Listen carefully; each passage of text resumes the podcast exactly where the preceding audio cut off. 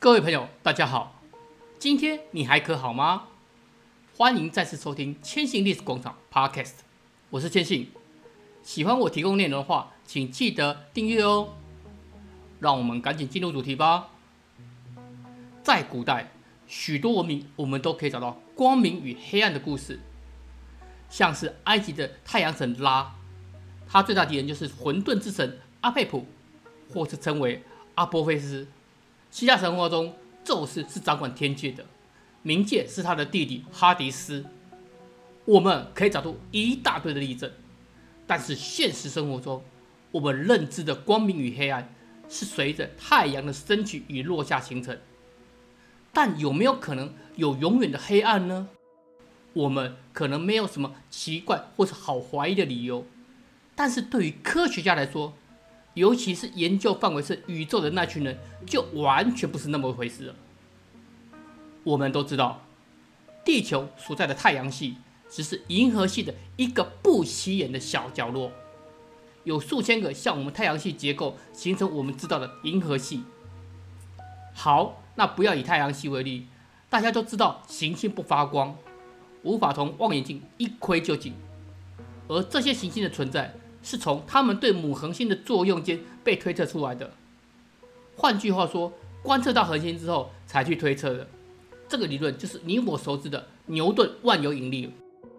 从观测得知，所有的恒星都不是静止不动，那么围绕的行星轨道也不会一成不变。就牛顿引力定律来说，二十世纪末的天文学家表示，宏观的宇宙观中，原先以为形成宇宙是由恒星。与星系是主要的形成，不过这些其实只占于宇宙的一小部分，还有很多是未能被看见的。研究宇宙的科学家可没有打迷糊仗的打算。上个世纪六十到七十年代，美国华盛顿州卡内基研究所的地质系的维拉鲁宾教授，还有肯特福特，他们开始研究螺旋星系。这里先先解释一下。什么叫做螺旋星系？这个是已知星系种类的一种。通常这种是有着包含中心恒星的平坦螺旋盘面的结构，加上悬浮其间的气体与尘埃，而从核心到星盘的螺旋结构就称为螺旋星系。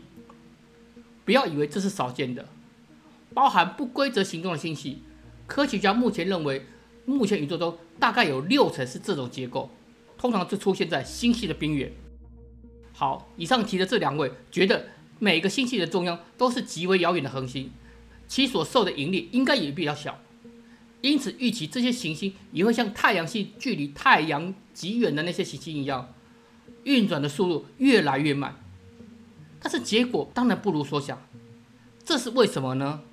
这两位以他们能够找到螺旋星系中距离中央最远的恒星，但是结果却让他们非常灰心。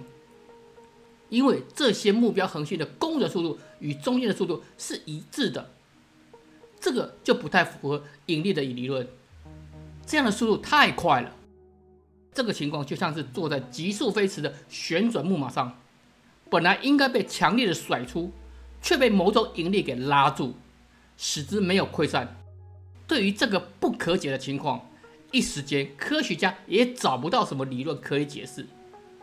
尤其是这么庞大的空间，但是不久后，对于螺旋星系的恒星之所以没有被甩飞出去，他们认为是因为现有物质望远镜无法观测的引力牵制，也就是这一些保住星系的完整。而这些物质就是今天的主题——暗物质。这些东西也不是近代才提出的，早在1930年代，加州理工学院的天文学家弗里茨·奇维奇。他就发现组成星系的个别星系，它们的旋转有异常的快速。按照道理讲，应该就像前面所说的，不知道会不会甩飞到哪里去，怎么会保持在原地呢？同时代的荷兰天文学家杨·欧特，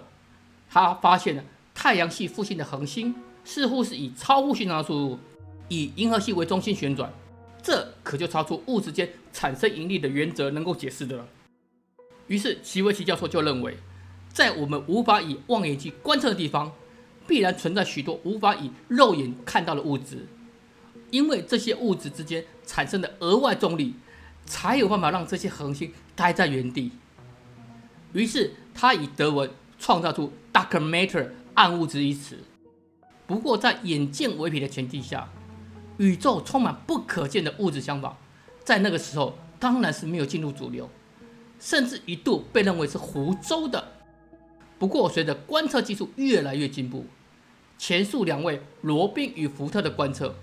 某个程度上弥补了奇维基教授实际观测上的证据。他们以大量异常速度公转恒星的数据，使得天文学界不得不重新检视暗物质是否存在的可能性。好，说了这么多，什么是暗物质？根据宇宙学给出的定义，是指无法通过电磁波的观测进行的研究，也就是不与电磁力产生作用的物质。根据科学报告，目前只能透过重力产生的效应得知。但是这句谦信保留，已经发现宇宙中有大量暗物质的存在，这点其实没有被天文学家普遍接受的。根据相信的学者以爱因斯坦1915年相对论为基础，宇宙的形状大小决定了质量的多寡。以宇宙是封闭的前提下，它的理论基础是宇宙物质平均的密度要达到五乘十到三十次方克每平方米，但是今天可观测到的密度。却远远低于这个数值，于是支持暗物质理论的人不认为是这些物质消失的，而是认为这些物质就是暗物质。姑且用相信这个理论的科学家的研究来看，认为我们能用眼睛观测到的物质原始世界，其实只占了四 percent，暗物质却占了二十二 percent 之多，将近五点五倍。这种物质虽然无法被观测，不参与电磁作用。但是仍有参与引力的作用，一定会有朋友问：那其他七十 percent 是什么呢？那个就是暗能量，这个也是很大的一个题目。改天谦信再针对暗能量来解说，这次我们就不要把范围再继续扩大了。也许会有朋友联想达文西密码中的反物质，其实它跟暗物质是完全不同概念的东西，先别搞混哦。对于原本的暗物质理论。也有学者提出不同的意见，像是美国哈佛大学的物理学家并不完全赞同过去的理论，他们认为还有一种类似一般物质存在的暗物质，也就是说会像普通物质聚集的特性，形成扁盘的结构。这些物理学家称之为双盘暗物质，整体的暗物质中占有百分之五左右。经过几十年几代科学家的研究。认为了这些暗物质必然具有与我们肉眼可见物质的某种特性，也因此又推演出了暗原子、暗光子，甚至暗电磁力，让千金觉得干脆就学道家阴阳理论，有阳必有阴，这样子就不需要假设这么多了吧？这些科学家建构出暗物质的存在模型，星系处于球形的中央，让观测者无论从什么角度都有办法观测到这些暗物质。当然了，我们知道这里的观测不是用什么哈勃望远镜就可以看到的。先去整理一下目前科学界认知的暗物质所具有的属性或是特性。第一，因为可以参与引力作用，可推测暗物质是具有质量的存在。二，暗物质的比例与活动在宇宙中应该是稳定的。三，因为无法参与电磁作用，所以可以推测。暗物质与光子几乎是没有任何的相互作用，不然就会被发现了。暗物质之间其实它们之间也没有相互作用，否则作用或是合成的过程必然会被发现才是。四，暗物质的移动速度应该会低于光速，也就是所谓的冷暗物质，不然是没有办法把我们认知的宇宙的形状固定起来的。好，这里我们回到现实生活。我们身边宇宙物质都是重质所组成，学术的说法是强作用费米子所组成的物质。费米子是包括所有最小的夸克与氢子。它的名字来源是纪念恩里克·费米在这领域的贡献。我们都不是物理学者，就不需要太过深入了解。但是因为这个理论，哈佛团队提出，新型暗物质在宇宙所占的比例。其实跟我们可见物质的比例是相同的。好，那如果假设这个理论成立了，就会有全部由暗物质组成的星系，也就是说，那一个环境里面如有任何生物，都会是暗物质组成。这个会不会太惊悚了一点呢？假设一下，如果有一个人是由暗物质所组成的，他是无法持续以可见物质的组成存在的，一下子就会以暗物质的形态分裂，这个还叫做是生物吗？以上千禧所提到的，全部都是现在已知研究的概念，并非是肯定的。不管是原有暗物质，或是新型暗物质，都只是概念性的理论。除非哪天有个科学家发明或是发现计算出暗物质的方式，否则这些我们就只是知道就好了。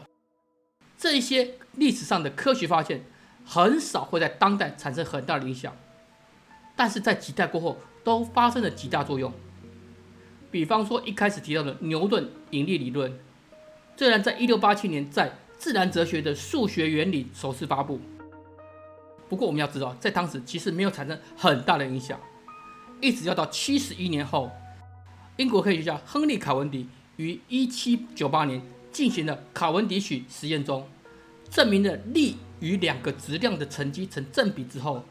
更证明了与它们之间的距离平方成反比，才正式证明了牛顿的引力理论。